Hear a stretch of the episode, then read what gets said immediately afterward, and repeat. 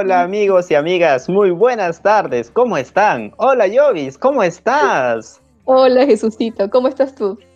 Bien, Jovis, espero que hayas pasado un día maravilloso el día 28 de julio porque tenías dos motivos para celebrar. Primero, tu cumpleaños y segundo, lo que son las fiestas patrias. Y espero que hayas pasado con tus amigos, con la familia sobre todo y con los seres queridos, que es lo más importante. Sí, exactamente. Jesús, ha sido, como tú dices, pues eh, una doble celebración. Eh, un poco difícil a veces decir la palabra celebrar en estos tiempos de pandemia, sin embargo, eh, también hay que pensar que la vida ¿no? es algo importante que, que agradecer. Y efectivamente lo he pasado muy bien con la familia, las llamadas, mensajes de texto, mensajes de voz de los amigos, amigas, ¿no? Em, y eso pues ha animado mucho mi espíritu, me ha hecho sentir muy bien y puedo decir que le he pasado pues eh, de una manera distinta, en un contexto distinto, en casa, todos a distancia, pero unidos en el corazón. ¿Y tú cómo la pasaste, Jesucito? Gracias, Jovis, por compartirnos y también por la pregunta. Realmente eh, para mí este 28 de julio ha sido distinto porque pasé estudiando y también repasando para mi examen para el día siguiente que teníamos programado desde las 2 de la tarde hasta las 8 y media de la noche. Y ha sido un día de estudio, de aprendizaje distinto, como digo. Así es, Yobi. Ya me imagino los exámenes en la católica, pero también así, así se hace la patria, ¿no? Estudiando Jesús, es una forma de hacer patria. Y qué bueno que lo mencionas, Jovis, porque por allí vamos al tema de hoy, y, precisamente para esta semana, este, la pregunta que se ha planteado para nuestros jóvenes Capu es, ¿qué retos tenemos los jóvenes en camino al Bicentenario? Claro, y es muy buena la pregunta, ¿no? Pobrecitos chicos que tienen que responder tantas preguntas en sus exámenes y les estamos poniendo una más, pero que es muy relevante porque la pandemia justamente en este tiempo nos ha golpeado bastante duro, ¿no? A un año, a un año del Bicentenario y obviamente pues toda la situación que estamos viviendo ha hecho más que evidente que nos falta todavía bastante por mejorar, construir y cosas por erradicar también. Así es, Jovis. Ahora sí, vamos a escuchar entonces a los jóvenes. Vamos. El Bicentenario es el cumpleaños 200 de nuestra nación peruana. Representa el fin de una etapa y el inicio de otra. Es por ello que debemos celebrar con júbilo esta fecha. Debido a la crisis generada por la pandemia, nuestra nación se vio afectada en distintas formas. Primero en la parte económica, en la educación y en el sector salud. La falta de empleo formal ha hecho que muchos peruanos se vean en circunstancias extremas, por lo cual nosotros los jóvenes de todos los sectores de nuestra nación Debemos de unirnos. Debemos de integrarnos. Todos debemos luchar por un Perú justo, donde se enaltezcan los valores, donde la ética y la moral sean importantes. No debemos de claudicar ni detenernos ante cualquier obstáculo. Siempre ser perseverantes y unirnos en nuestro sueño de ver una nación unida como una familia retos que tenemos los jóvenes camino al bicentenario. Lo he dividido en tres categorías, espiritual, humana y profesional. Espiritual, porque debemos saber pedirle a Dios mucha fe, mucha esperanza, crecer en nuestra vida interior y pedirle que nos dé las fuerzas de poder afrontar todas estas pruebas, todas estas cruces que tenemos en, en el camino. En el aspecto humano, saber crecer en solidaridad, ayudar a nuestros hermanos, sobre todo a los que han pasado situaciones complicadas, tanto en la salud, en lo económico, en la salud mental, etc. Darles una mano. Y en el aspecto profesional, tratar de poner nuestras carreras al servicio de los demás. Nuestro país necesita mucho en salud, en infraestructura, en gestión, en sistemas. Necesitamos crecer en muchos aspectos. Creo que esta pandemia ha hecho el mejor de los diagnósticos que se le ha podido hacer al Perú y mostrarnos cómo está nuestro país luego de 200 años. Es momento de reflexionar, crecer interiormente crecer con nuestro prójimo y poner nuestra profesión al servicio de los demás. Que Dios nos acompañe y nos dé la fuerza y nos guíe a todos los jóvenes de este país para poder lograr un cambio, un cambio y que esta pandemia sea una oportunidad. Creo que uno de los retos principales que tenemos como jóvenes de cara al Bicentenario va a ser la construcción de una nación en donde se reduzcan las desigualdades, de cualquier índole y con una perspectiva de cuidado de la casa común. La pandemia nos ha demostrado que, a pesar de estar en un mismo barco, a algunos les ha tocado una posición más privilegiada que a otros. Esta situación tan difícil solo ha agudizado los problemas que ya existían, por otro lado, la urgencia por conservar y proteger nuestro ambiente nos revela que los humanos no existimos sin la naturaleza ni los recursos que nos provee. Nuestra generación se ha dado cuenta que no se puede lograr un objetivo sin el otro, y por eso nuestra tarea consistirá en revertir los problemas con ingenio y creatividad, pensando siempre en el bienestar de nuestro país y de cada uno de sus ciudadanos. Yo considero que uno de los retos que tenemos los jóvenes para este bicentenario es reincorporarnos a la sociedad con más valores y ser más humanos.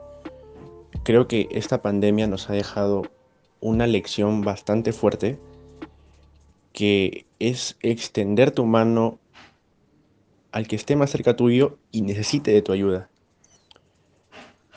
Hemos visto muchos casos eh, de gente que se ha querido aprovechar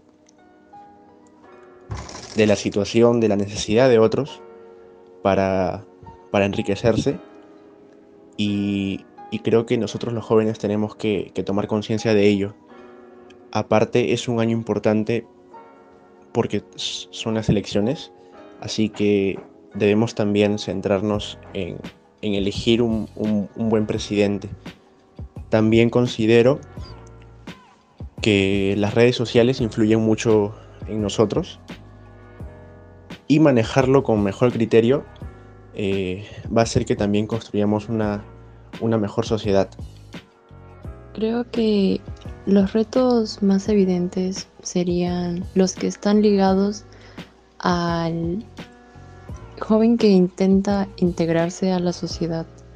Por ejemplo, en el ámbito del trabajo, que se le dificulta conseguir uno o que le toma un buen tiempo encontrar uno que esté ligado, por ejemplo, a la carrera que ha estudiado y así. Otro lado sería el de la atención, el pensamiento. Eh, es difícil aún para un joven poder expresar lo que piensa sin ser como criticado, pues es difícil que algunas personas entiendan, es un reto para nosotros que algunas personas entiendan que el pensamiento cambia. Entonces, creo que esos son los retos ahora que tengo más presentes. Ok, respecto a los retos que tienen los jóvenes para este bicentenario, uno de los principales vendría a ser el adaptarse. Si bien ya vamos como cuatro meses en pandemia, aún quedan bastantes eh, factores en los cuales todavía los jóvenes tenemos que seguir adaptarnos y ayudar a adaptar a los demás, los demás ciudadanos de este, de este país. Uno de los principales eh, puntos en los cuales deben apoyar en la, en la adaptación vendría a ser en el uso de, de nuevas tecnologías de la información. Ahora más que nunca se han usado bastante las herramientas de videoconferencia y es importante que que los, que los jóvenes ayuden a fomentar el uso, asimismo usar otro tipo de tecnologías como la inteligencia artificial, eh, la ciencia de datos, entre otras, que ayudan a, automatizar procesos de manera que se logren eh, eh, hacer de una manera más eficiente los procesos y así apoyar mucho más peruanos. ¿no? Creo que eso vendrían a ser luego el del de buscar una identidad colectiva, de conocer la historia y, fomentar de que no se vuelva a repetir, de estar informados y decidir eh, inteligentemente. Claro está que en la actualidad la salud es una prioridad estatal. Sin embargo, debemos de continuar y adaptarnos a la nueva normalidad en todo ámbito. Es así que la precariedad de nuestro sistema nos sumerge en una suerte de limbo, sobre todo al grupo juvenil, pues se asume que somos grandes, que podemos adaptarnos a los roles adultos rápidamente, y en el mejor de los casos puede que sí. Mas la juventud no ha sido una prioridad en ningún sector y no lo es ahora en la pandemia. Este grupo, si no es el más afectado a nivel socioemocional, es uno de los más invisibilizados. El panorama no es sencillo. La juventud temprana, que es la etapa en la que la mayoría de los universitarios y universitarias nos encontramos, no se vive solo un espacio de formación académica, sin duda, pero resulta crucial que éste se siga adaptando en todos sus recursos. Así sigue acompañándonos y acogiéndonos en la virtualidad. El ciclo bajo esta nueva modalidad va concluyendo y seguramente pronto tendremos conversaciones para retroalimentarnos entre todas y todos los actores involucrados para mejorar la experiencia. Ello también implicará trabajar en estrategias y planes que consideren que además de estudiar, realizamos una buena cantidad de labores en casa, incluyendo el cuidado de otras personas, mayores o pequeñas. En algunos casos, compañeros y compañeras trabajan, otros viven con familiares que tienen jornadas demandantes y por tanto están expuestos al contagio y muchos otros casos también en que compañeros y compañeras viven en condiciones de precariedad, siendo la tecnología aún un privilegio. Rumbo al Bicentenario, tenemos el derecho de ser incluidos en los planes y propuestas que se discuten a nuestro alrededor, que se consideren ejes transversales como la salud mental, la igualdad de género, la interculturalidad, la sostenibilidad, se deben de crear espacios de participación juvenil en los diferentes sectores y fomentar otras iniciativas en favor a nuestro desarrollo integral. Necesitamos construir un futuro posible, planes que involucren vivir, crecer y transformar sueños en metas. Preguntas como qué queremos lograr y qué queremos ser deben ser planteadas y acogidas. Debemos de asumir la responsabilidad de impulsar un cambio real y profundo así como participativo a la construcción del Perú en su tercer siglo de la República.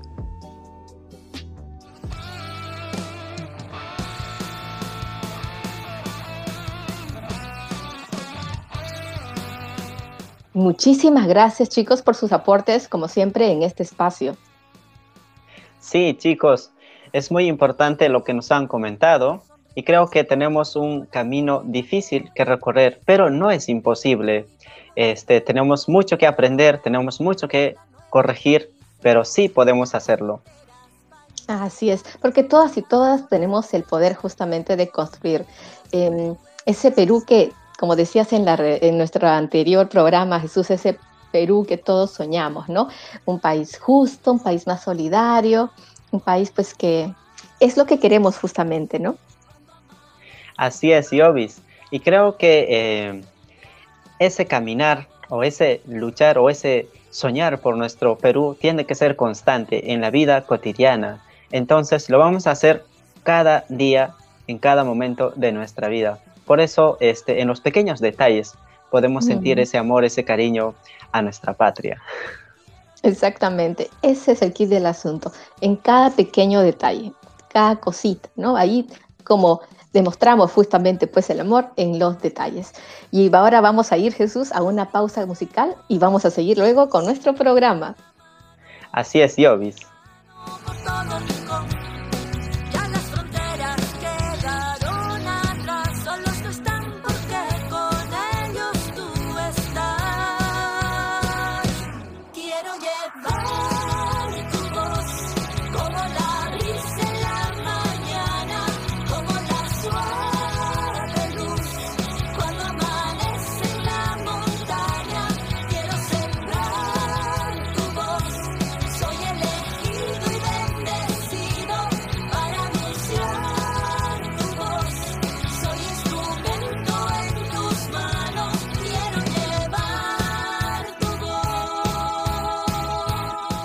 Muy bien, Jovis. Ahora sí, reflexionemos al Evangelio de este domingo. Mm, claro, Jesús. Y esta semana nos toca un evangelio que te podría decir que es uno de mis favoritos. Es más, me trae de recuerdos una canción que es muy linda también. Y bueno, ¿no? Es una invitación de Dios, ¿no? Que nos hace para sentarnos a la mesa que Él mismo prepara para todos nosotros, ¿no? Y que nos lo ofrece además de manera gratuita, como Él siempre lo hace, ¿no? Un alimento que además pues nos va a saciar el hambre, el hambre de vida, el hambre de felicidad y el hambre de eternidad, imagínate. Sí, muy interesante lo que nos comentas, este, Jovis, y creo que juntos podemos recordar eh, lo que nos muestra en este Evangelio mm, Mateo, es que Jesús eh, va al desierto cuando se entera que Juan el Bautista muere. ¿Y cómo, y cómo este, se muestra, eh, porque yo había escuchado algo así como que se muestra a Jesús como si fuera un nuevo Moisés. A ver, coméntame eso, este Jesucito. Ah, sí, claro, y, y es, es por este mensaje, por este mismo camino, es Jesús quien se muestra también o quien trae una liberación para su pueblo, ¿no? Él es el nuevo Mesías, ¿no? El que, el que va a guiar ahora a su pueblo a través de sus mensajes, de su palabra.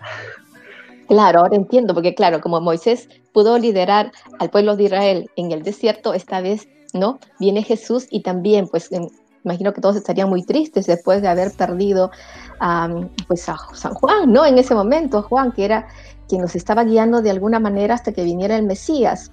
Y bueno, pues viene Jesús y se vuelve a convertir de alguna forma en algo, en un líder para ellos, ¿no? Eh, claro, interesante. Por eso seguro que la gente lo empezó a seguir, porque estaba encontrando en él un mensaje de esperanza. Así es, así es. Y de hecho, mucha gente, como dices, le siguió a Jesús. Y como siempre, Jesús con esa actitud eh, estuvo, eh, se dispuso precisamente a sanar a los enfermos, a los desvalidos. Y esa es la actitud de Jesús, de Dios, que, que nos enseña, ¿no? Siempre estar al lado de los que más sufren. Y en estos tiempos también es una invitación, creo yo, este, de los creyentes también estar con ellos, ¿no? Porque allí está Dios. Claro que sí. Y ahora que recuerdo también, los discípulos empezaron a preocuparse, ¿no? Porque empezó a hacerse tarde y creo que le dijeron a Jesús, ya bueno, que empezara a despedir a la gente, pues que debe seguro que ha habido bastante gente ese día. Así es, eh, así es, Jovis. Eh, creo que quizás en este momento los discípulos tenían mucho miedo, por eso mismo le dijeron, ¿no? Que lo despida y quizás ya se sentían limitados y ya no había comida, entonces ¿qué vamos a compartir? Quizás era una preocupación muy, muy humana, ¿no? Y, y, eso de sugerir, ¿no? Pero Jesús siempre sale con una actitud muy interesante y muy nueva en estos momentos, ¿no? Claro que sí, Jesús, porque lo que hace Él es decirles, pues, no hace falta que se, que se vayan ellos, ¿no? Sino ustedes les pueden dar de comer. Mira qué reto les pone a los discípulos. Y, y Jovis, y mira, aquí lo más interesante es, este, no es Jesús mismo el que está ahí, este, el que se muestra como también el máximo el Todopoderoso, sino es también alguien que, que da lugar, oportunidad de participar. Y en este sentido, este, ah, con los discípulos que Jesús actúa, ¿no? Y, sobre todo el hecho de eh, compartir, ¿no? Eran muchos, eh, había mucha gente, pero el hecho de que eh, a pesar de que tenían solamente cinco panes y dos peces, el gran milagro en este contexto, creo, es el compartir al que Jesús invitó, ¿no? Y cómo es que, mira, a través de este compartir, todos comieron, ¿no? Todos, todos comieron. Y eso es lo bonito de, este Jesús que siempre eh, participa y siempre hace participar también. Así es, como tú dices, ¿no? lo que dice, pues, si todos los presentes llegaron a comer, pues el milagro no fue solo suyo, sino de todos los que estaban ese día eh, dispuestos a compartir en la mesa del Señor, ¿no? Porque cuando Él les dice, denles de comer, es una invitación, justamente a hacernos pues cargo del prójimo, ¿no? O sea, no es como que pensamos, bueno, ya, ya está acabando la cosa, a ver, no hay comida, chao, mejor te vas. No, lo que Él dice es, háganse ustedes cargo, sobre todo de las personas que más necesitaban. Y en ese tiempo imagino que, pues imagínate gente triste que estaba en el desierto, que lo sigue porque, bueno, ¿no? Juan el Bautista ya murió. Eh, y, y ahí también, o sea, nos ponemos a pensar y hacemos esto presente, o sea, ahora mismo, ¿cómo nos encontramos, no?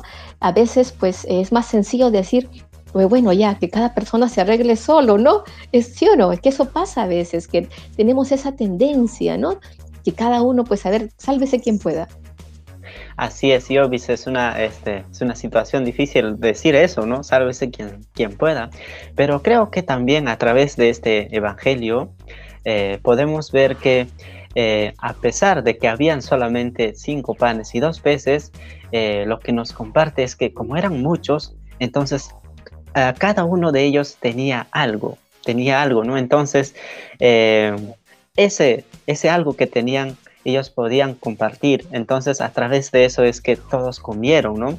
Y lo más interesante de todo este mensaje es que se ha compartido, se compartió con alegría. Por eso es que alcanzó para todos, ¿no? Porque de lo contrario, si fuera con mezquindad, no, no hubiera alcanzado, ¿no? Entonces creo que el mensaje va por allí, ¿no? O sea, cuando compartimos con alegría, podemos alcanzar o podemos hacer alcanzar para todos. Y por allí podemos incluso luchar contra el hambre, que es muy eh, patente y se está haciendo muy actual en estos tiempos difíciles. Totalmente de acuerdo contigo. Y mira, Jesús, es eh, ¿no? en estos tiempos, esa respuesta que nos da pues Jesús, en estos tiempos donde cada uno pues como que claro, cada quien quiere ser indiferente, mejor no miro para no ver el sufrimiento porque después voy a tener que participar y ayudar, Él nos presenta esta opción que mencionas, el dar, ¿no? De lo que uno tiene, el compartir lo poco que uno tiene también, con todos eh, de manera em, solidaria, ¿no? alegre, compartir la mesa y de esa manera pues hace que nuestras comunidades, en ese tiempo por ejemplo, la comunidad pues compartió un tiempo de unión, de fraternidad y si lo traemos aquí otra vez, ¿no? Este, al Perú en, este, estos días de julio, del 2020, pues tenemos esa oportunidad también, ¿no? Para construir un Perú más justo para todos, eh, construir un Perú más solidario, ¿no? Y esperamos, queridos amigos, a todos, todas ustedes, ¿no? Que puedan, pues, eh, quedar y dejar que anide en su corazón esa palabra clave del Evangelio del día de hoy, que es compartir, ¿no? Más aún, pues, en estos tiempos de pandemia, donde solamente el darnos la mano, ¿sí? Uno al otro, la solidaridad va a poder ayudarnos a salir adelante, todos juntos, del dolor y la adversidad, porque creo que sí se puede, ¿verdad? Así es, Yovis, así es. Eh, y creo que este, este Evangelio precisamente nos enseña eso, el hecho de actuar juntos, ¿no? Aquí Jesús está actuando con sus discípulos. Eh, eso es bonito, creo yo, y a esa es la, la gran invitación. Dios actúa con nosotros. Eh, la vez pasada nos comentaba nuestro, nuestro querido amigo Juan, nosotros somos este, las manos de Dios, ¿no? Entonces, esa bonita invitación. Muy bien. Será bonito que vayamos a escuchar un poco de música para continuar con el programa. Claro, un poco de ritmo. y de gozo se llena mi canto, de su imagen soy un reflejo que me lleva por siempre en victoria y me ha hecho cabecino toda. En mi Cristo yo todo lo puedo. Jesús que me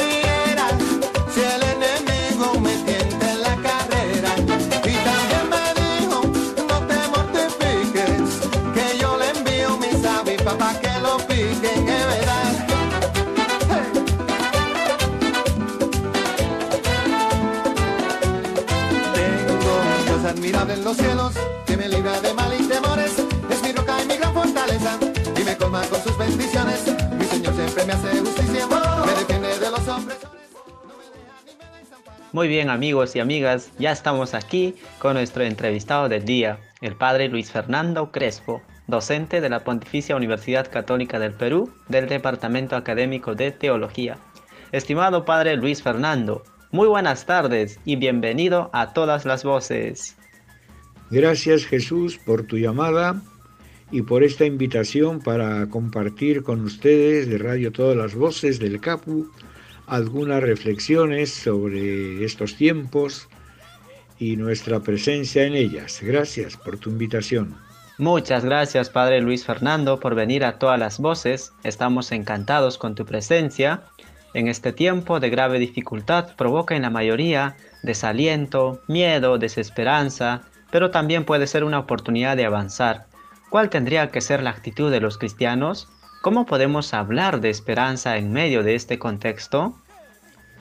Bueno, para muchas personas en un contexto como este, pareciera que no hay lugar para la esperanza. Y creo que la esperanza surge precisamente en los momentos de crisis y de desaliento. Muchas personas en este tiempo habrán pensado ¿y dónde está Dios? que es un poco el fundamento de nuestra esperanza. Pero precisamente Dios manifiesta su presencia justamente en los momentos de crisis. Allá en el tiempo de la esclavitud en Egipto es cuando Dios dice, he escuchado el clamor de sus gritos que le suscitan el maltrato de sus capataces, he visto su sufrimiento. Y Jesús precisamente se acerca a las personas que están solas, abandonadas, sufrientes, despreciadas, en su abatimiento se hace presente Jesús y es para ellos signos de esperanza. Yo creo que también en este tiempo es muy importante eh, la esperanza. Y la esperanza no es simplemente esperar a que las cosas se resuelvan solas. La esperanza consiste en construir signos de esperanza para uno y para los demás. Y en ese sentido me parece que es muy importante el, como decía el domingo, no, perdón, el 28 de julio, el arzobispo, colega nuestro en la universidad, como decía, eh, no se dejen arrebatar la esperanza y la esperanza se construye y se descubre en esas pequeñas luces de tanta gente que en este tiempo de pandemia y de desaliento no se han dejado derrotar, sino que han vivido con solidaridad, se han organizado, ayudan a los demás desde su presencia, consuelo, organización. Bueno, yo creo que por allí ese sería eh, el aporte de los cristianos, ser testigos de la esperanza, construir signos de esperanza y vivir aquello que aprendimos de Jesús, a ver en la realidad precisamente a las personas que más sufren y que más golpeadas están. A mí me impresiona mucho de Jesús cuando entra un sábado en la sinagoga, hay mucha gente y él descubre allí, entre los anónimos e invisibles, descubre al hombre de la mano tullida, a la mujer encorvada y los coloca en medio. Pues yo creo que los cristianos debemos de ser capaces de colocar en medio el sufrimiento de las personas humildes y pobres, de las personas que no cuentan, las comunidades altoandinas, las comunidades amazónicas, la gente de las periferias de nuestros barrios. Bueno, yo creo que ese sería un poco el papel de los cristianos en este tiempo de dolor y de incertidumbre ante la pandemia. Estimado Luis Fernando, tienes mucha razón al decirnos que la esperanza surge en los momentos de crisis y de desaliento, y precisamente allí Dios se hace presente. Por eso es signo de esperanza. Y gracias por invitarnos a construir signos de esperanza para uno y también para todos los otros.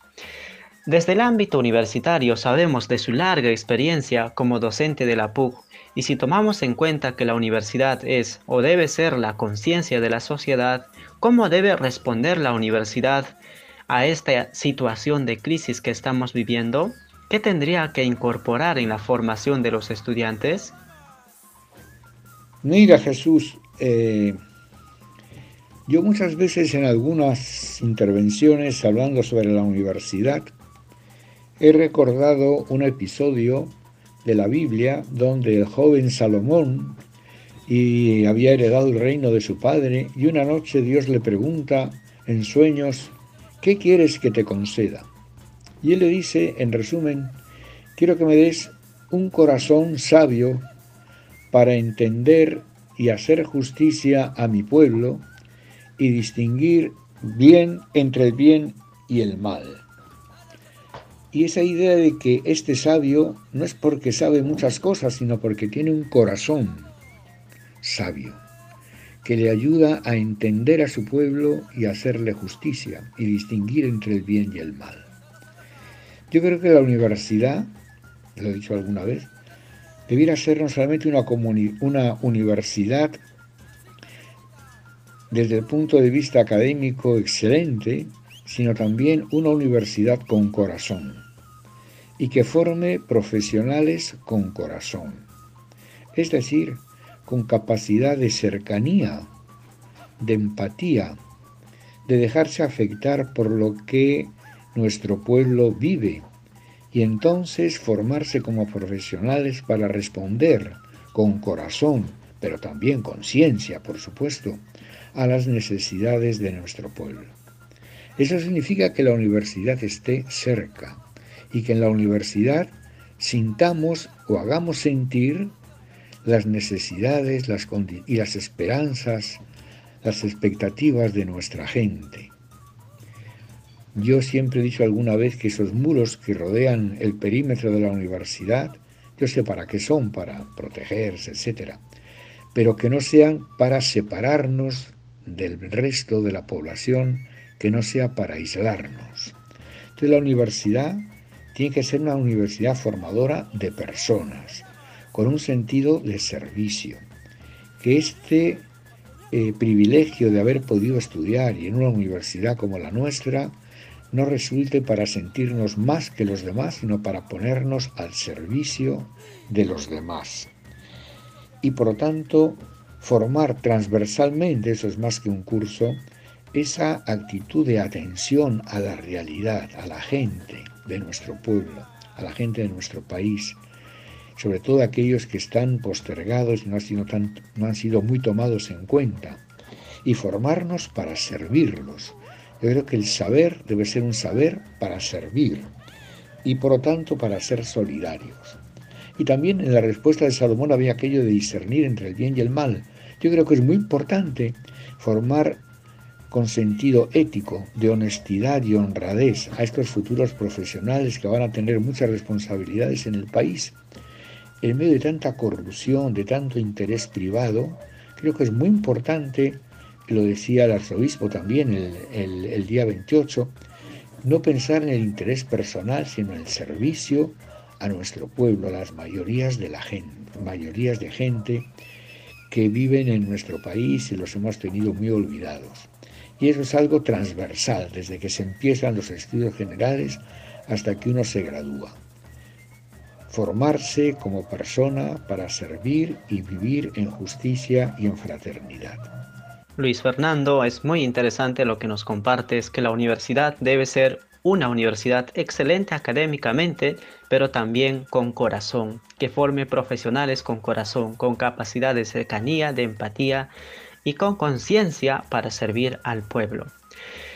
En esa línea se nos viene el Bicentenario. ¿Cuál sería su mensaje para los jóvenes universitarios? Tienes razón. Es muy importante prepararse a lo largo de este año para la celebración del Bicentenario. Y claro, yo más bien invitaría que los jóvenes sean los que descubran cómo ven ellos ese Bicentenario, cómo quieren el Perú de, este, de esta tercera etapa. Eh, pero está bien, de todas las maneras, los mayores también podemos hacer alguna sugerencia. Una primera ya lo dije antes, es no dejarnos arrebatar la esperanza. Creo que algunos jóvenes se sienten cansados, un poco frustrados ante la situación la pandemia y sobre todo lo que ha puesto de manifiesto la pandemia, la desigualdad, la pobreza, los conflictos y enfrentamientos entre nosotros, el olvido de muchos ciudadanos. Eso es muy grave. Pero no dejemos arrebatarnos la esperanza, lo decía el Papa Francisco en Puerto Maldonado, cuando nos visitó y lo repetía el arzobispo hace unos días. Y como decía, no dejarse arrebatar la esperanza La esperanza no se reclama, la esperanza se arriesga, se construye. Entonces les diría a los jóvenes, siéntanse protagonistas de este segundo bicentenario y lo que viene después de él.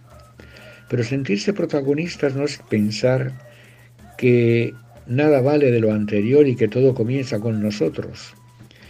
El futuro se construye de verdad cuando se aprende del pasado. Eh, y entonces yo les invito a rememorar eh, las luces, los valores, las experiencias que hay en nuestros antepasados, el sentido de la reciprocidad, el sentido de la comunidad. Eh, y también a partir de allí mirar con imaginación, eh, lo decía José Carlos Marietti, que la imaginación es muy importante para eso, para imaginar una nueva sociedad, un Perú nuevo. y entonces ustedes siéntanse eh, protagonistas eh, para imaginar y para empezar a construir desde ahora ese Perú más justo, más fraterno, más solidario, construirse y, reconocerse como ciudadanas y ciudadanos eh, de este Perú de todas las sangres que decía José María Arguedas, que no volvamos a dejar como invisibles a personas que son nuestros conciudadanos pero que no son tomados en cuenta reconocer y construir un Perú de todas las sangres, eso será muy importante y que ustedes sean protagonistas de ello, ya desde la universidad, sin discriminaciones, con sentido de la justicia, de la solidaridad, del diálogo, para no sentirse más que los demás. Yo creo que el problema de muchos profesionales es sentirse que ellos son los importantes, que los demás están para servirlos. Y no es verdad. Si queremos construir una sociedad distinta, tenemos que aprender y reconocer esa igualdad, esos valores de los demás, ese sentido del servir a los demás para construir un Perú, como decía, más fraterno, más humano, más justo, más vivible, más feliz. Hemos dicho felices fiestas patrias, pero yo diría feliz no solamente las fiestas que recuerdan un pasado, sino las fiestas como apertura a un futuro mejor.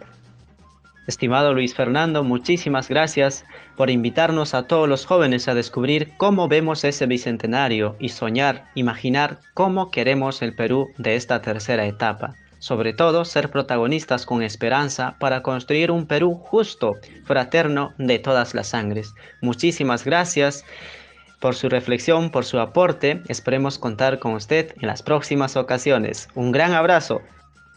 También para ti y para todos los que te escuchan este programa de, de radio, que me parece que es importante ponernos en comunicación, estudiantes, profesores y profesoras, ¿no?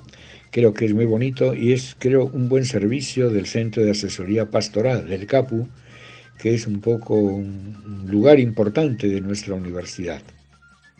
Muy bien, queridos amigos y amigas, ahora sí, luego de este momento de reflexión y de diálogo, vamos a un momento musical y luego continuamos con el programa.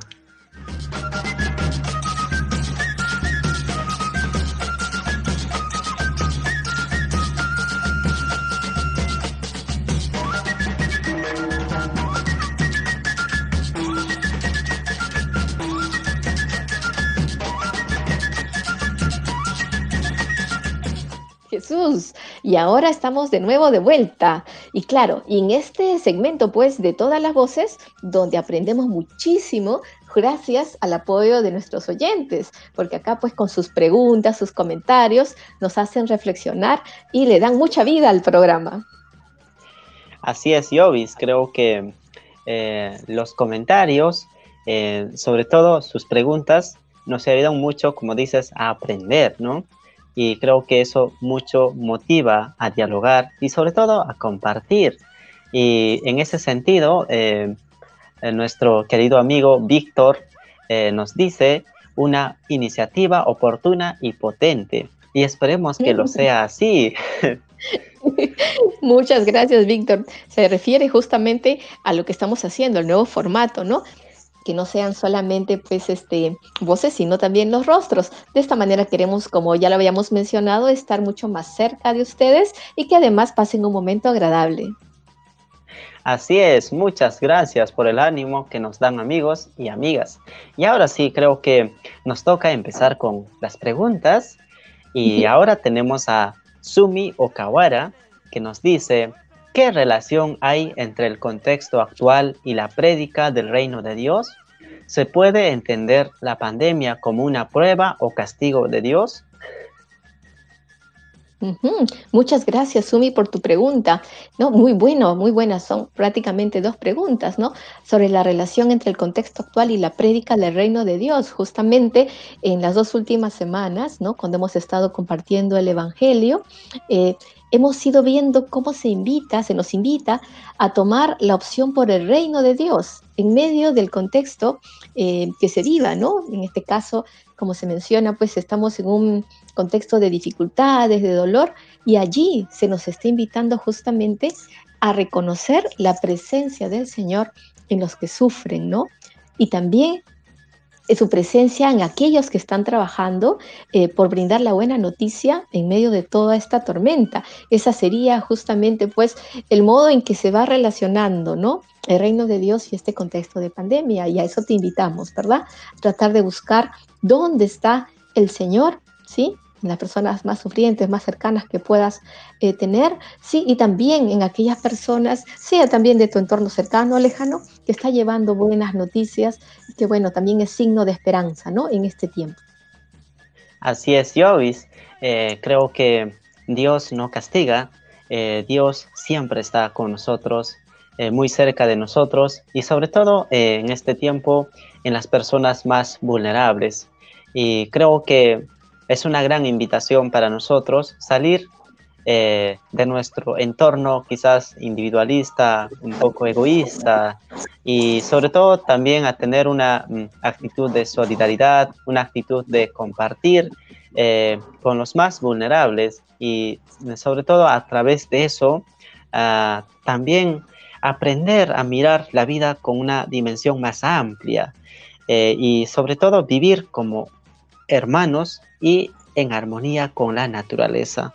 Creo que es una gran invitación para este tiempo porque también hemos estado experimentando los peligros del cambio climático. Efectivamente, Jesús, muy bien, la verdad, esa reflexión que haces, ¿no? Eh, frente a la pregunta, pues, que nos dice nuestra amiga Sumi, ¿no? Eh, que ella se pregunta, pues, si esto fue un castigo o no. En realidad, es más bien una reflexión, ¿no? Porque, gracias, Sumi, de verdad, por la pregunta, porque nos estás animando justamente a ver ahí el tesoro de la buena noticia y también a ser reino, pero sin dejar, o sea, justamente viendo, ¿no? Toda esta situación de los hermanos, el cuidado de la, de la, casa común y de todos los seres que habitan en ella. Justamente esa es la invitación que tenemos, ¿no? Eh, como aprendizaje de este tiempo para poder cuidarnos, salvar todo eh, de acá en adelante, pues no cuidar la tierra también, ¿no? Y ahora vamos a pasar a, otra pregunta, Jesús, de nuestra amiga Paloma Urpi del Campo. Y ella nos dice, ¿no? Genial, ella tiene varias preguntas, ¿no? Nos dice, ¿Cómo ha impactado la fe en nuestras generaciones de cara a la celebración del Bicentenario? Al celebrar el Bicentenario, renovamos nuestro compromiso por trabajar por un país mejor, más igualitario, más justo. Nuestra fe y los trabajos en las pastorales se verán implicadas con este compromiso como peruanos. ¿Qué podríamos renovar y a qué nos comprometeríamos como creyentes y ciudadanos de este Perú? Muchas gracias y muchos saludos. Así es, eh, gracias, gracias por los saludos. Eh, bueno, creo que son dos excelentes preguntas, eh, sobre todo en este camino al bicentenario, ¿no? La pregunta que nos hace sobre el impacto en las generaciones, donde vemos precisamente quizás ahora en este tiempo los ancianos que son los más vulnerables por este virus, por esta pandemia, y por otra parte también a los niños eh, podríamos decirlo, eh, los héroes, eh, porque se han quedado en casa, precisamente para cuidarnos en este tiempo difícil, ¿no? Y por otra parte, también los jóvenes, creo que nos hemos adaptado también a esta nueva realidad, sobre todo a los recursos en línea. Ha sido un gran reto y sigue siendo un gran reto. Y creo que eh, las tres generaciones debemos eh, eh, apoyarnos, colaborarnos, sobre todo los más jóvenes, cuidar a los ancianos y también a los niños. Y juntos creo que colaborándonos podemos encontrar un nuevo rostro, darle un nuevo rostro a nuestro querido Perú y sobre todo en este camino al Bicentenario. Por allí creo que nos invita también eh, la fe, sobre todo a caminar en esa comunión entre jóvenes, ancianos y niños, los tres, las tres generaciones comunicándose mutuamente en camino al Bicentenario. Como dices, pues Jesús, y lo has dicho muy bien, entonces ah, las tres generaciones se han visto impactadas eh, de manera, ¿no? Eh, de pronto cada uno en su entorno distinto, pero mencionabas el tema de la, de, bueno, del mundo virtual. Ese, por ejemplo, a las tres generaciones nos ha tocado de alguna forma, ¿no? Imagínate vivirlo y además ha destapado, ¿no? Tristemente, las brechas de desigualdad que, que están afectándonos obviamente a todos, ¿no? Eh, por el lado de los adultos, por ejemplo, hay profesores que de pronto pues no, no han tenido toda esta facilidad de aprender antes de recursos digitales y se les ha complicado un poquito poder adaptarse, ¿no? A unos más que otros, ¿no? Hemos visto abuelitos hablando con sus nietos eh, porque no pueden verse, ¿no? A través de, un celular. Y también hemos visto, hablando de desigualdades, gente que no puede acceder a estos eh, servicios en línea, ¿no? Eh, niñitos yéndose a los cerros para escuchar una clase, bueno, personas ancianas que no, no pueden ni adquirir o ver su bono porque no, no tienen a veces celular. Entonces, importante, ¿no? El impacto, cómo se ha ido dando, pero eso también este, importante que nos haga reflexionar qué es lo que podemos hacer, como tú dices al respecto, esa frase que nos menciona llena de esperanza, ¿no? ayudarnos entre las generaciones. ¿no? Y en este contexto también, Jesús, este, es importante reflexionar sobre el mensaje que nos dejó Monseñor Castillo en su homilía durante la tradicional misa de acción de gracias el 28 de julio, ¿no? Bien temprano en la mañana, nosotros lo escuchamos en familia, ¿no? Donde él, hablando pues este, en la misa, decía, ¿no? Eh, nos recalcaba la importancia de la fe justamente para alentar eh, el amor entre los hermanos, ¿no? Entre los hermanos que estén cerca, entre los que están lejos, ¿sí? Y redefinir todo lo que es el bien individual, integrándolo con el bien común, ¿no? Todo junto. Porque además él decía algo así como que eh, eh, Dios no nos ha creado para salvarnos solos, ¿no? Si no, pues Dios hubiera creado a cada uno en su mundo, ¿no? Y ya, no. Dios nos ha creado a todos unidos como una gran familia, hijos e hijas de un mismo Padre. Y creo que eso también nos invita a mirar, como mencionabas hace un momentito, a mirar una salvación juntos, ¿no? Apoyarnos como generaciones, ¿no? Qué bueno lo que nos compartes, eh, Jovis, y sobre todo la cita también que haces a nuestro arzobispo. Y creo que este es un tiempo que nos invita a formar una nueva ciudadanía. Eh, precisamente nos encontramos en un contexto sin precedentes, eh, algo inesperado.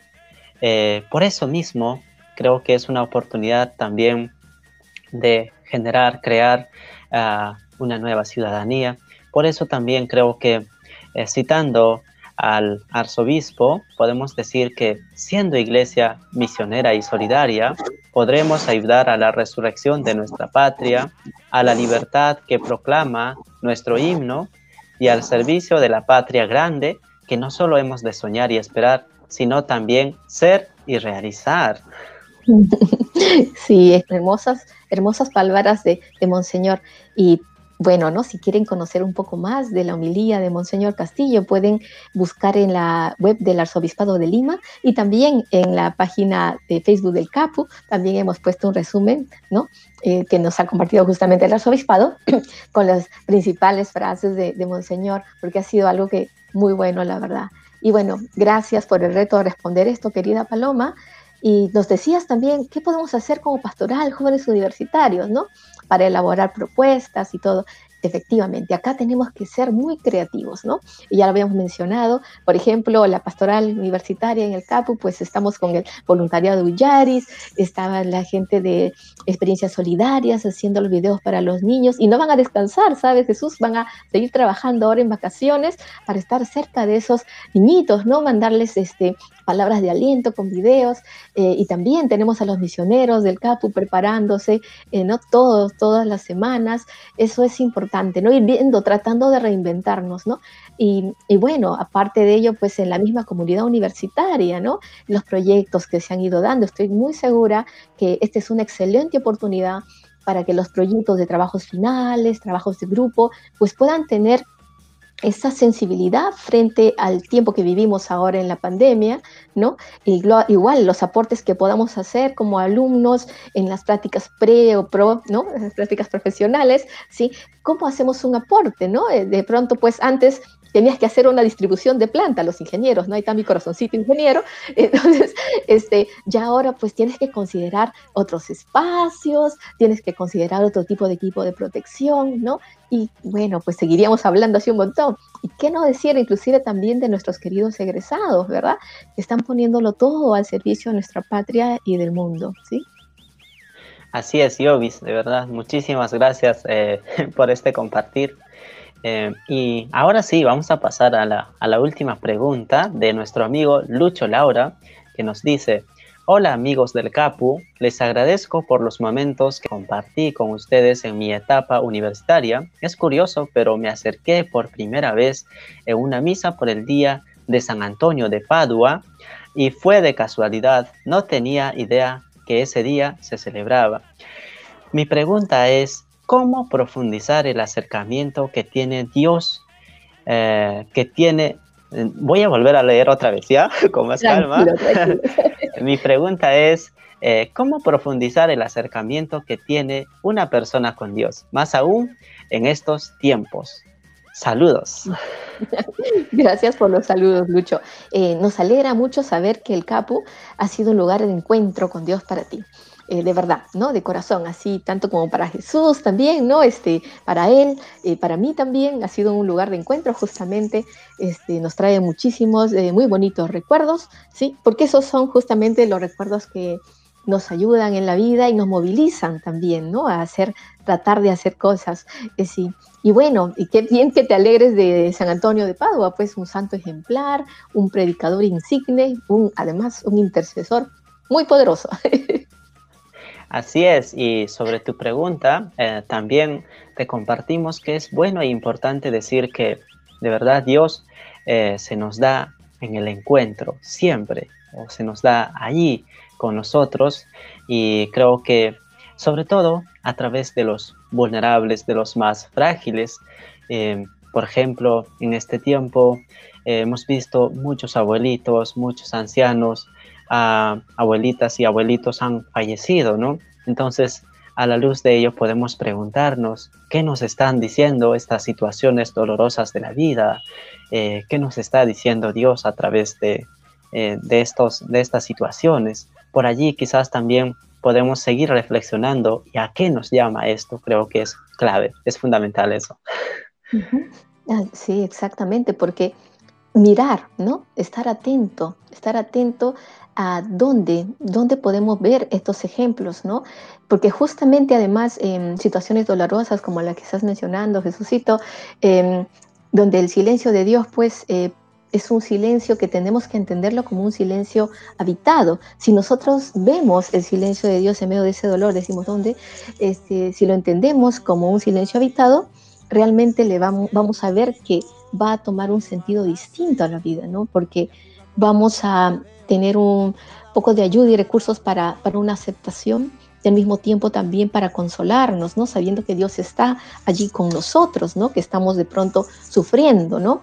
Y además eh, invitar a nuestro amigo, ¿sí? Que nos escribe, a ver otras realidades, ¿no? Porque siempre Dios nos va a preguntar esto, ¿no? ¿Dónde está tu hermano? ¿Dónde está tu hermano? Y con esto esperamos haberte ayudado, ¿no? que puedas, con esta pregunta te dejamos para que puedas tú pues eh, seguir reflexionando, ¿no? Para ver a dónde eh, podemos pues eh, encontrar, es tener ese acercamiento con Dios a través de las personas, de los demás, de nuestros hermanos. Muchas gracias, muchas gracias a todos y todas por sus preguntas, como siempre. Jesús y yo pues, acabamos eh, con el corazón lleno ¿no? de poder haber reflexionado con ustedes porque estamos todos juntos en esto. Muchas gracias. Así es, y muchísimas gracias nuevamente. Y ahora sí, Jovis, creo que es importante y oportuno ir a escuchar un poco de música para luego continuar eh, con el programa.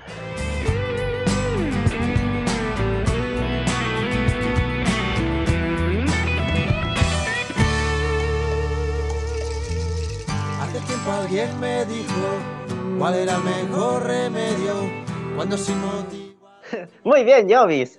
Es momento de escuchar a nuestro joven Capu. Esta vez nos acompaña Marcelo Ronceros, que es coordinador de arte y espiritualidad. Y en esta ocasión Marcelo nos va a compartir una reflexión sobre lo que mencionamos más temprano en el programa, ¿no?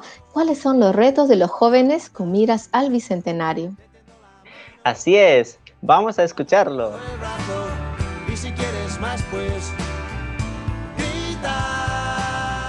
Hola, ¿qué tal a todos los que me están escuchando? Eh, mi nombre es Marcelo. Eh, bueno, soy estudiante universitario y también pertenezco al campo, específicamente al área de música. Eh, bueno, mis miras hacia el bicentenario, bueno, primero como persona, es eh, mantener o tratar de, cultivar en aquellas personas que aún no están fortalecidos ese sentimiento de unión, ¿no?